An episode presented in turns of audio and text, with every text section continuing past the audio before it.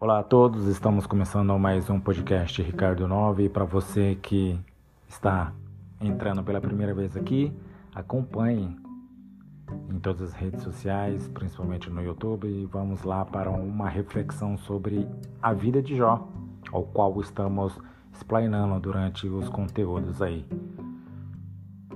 Jó não sabia que estava sendo atormentado por Satanás, porque Deus havia permitido, e nem sabia que todo o seu sofrimento era para provar que ele permaneceria fiel a despeito de qualquer situação.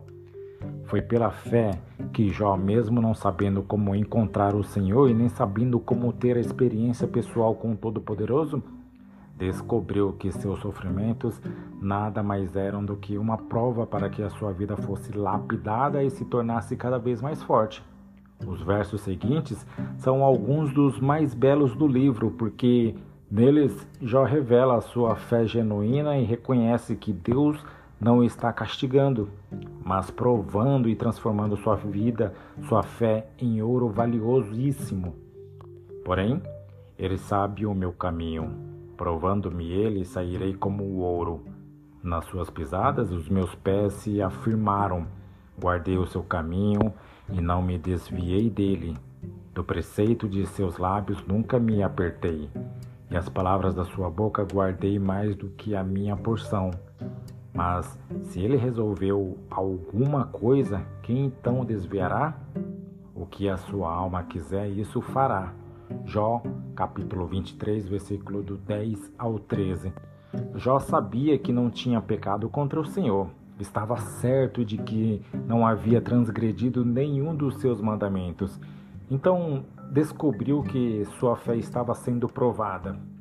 E no sofrimento, teve sua fé aumentada. Sua vida e sua experiência foi um exemplo de fidelidade. E o testemunho de sua fé já salvou milhões de pessoas.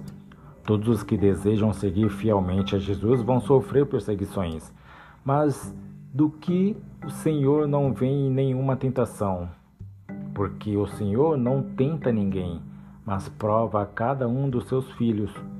Quanto mais somos provados, mais a nossa fé se fortalece.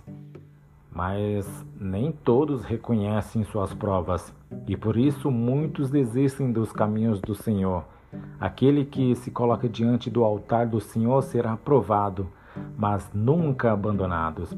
O Senhor ama e protege a todos os que buscam com fé e sinceridade. Nossa fé precisa ser robusta para que suportemos as provações. E somente por meio das provas vamos conseguir crescer na fidelidade e na paciência.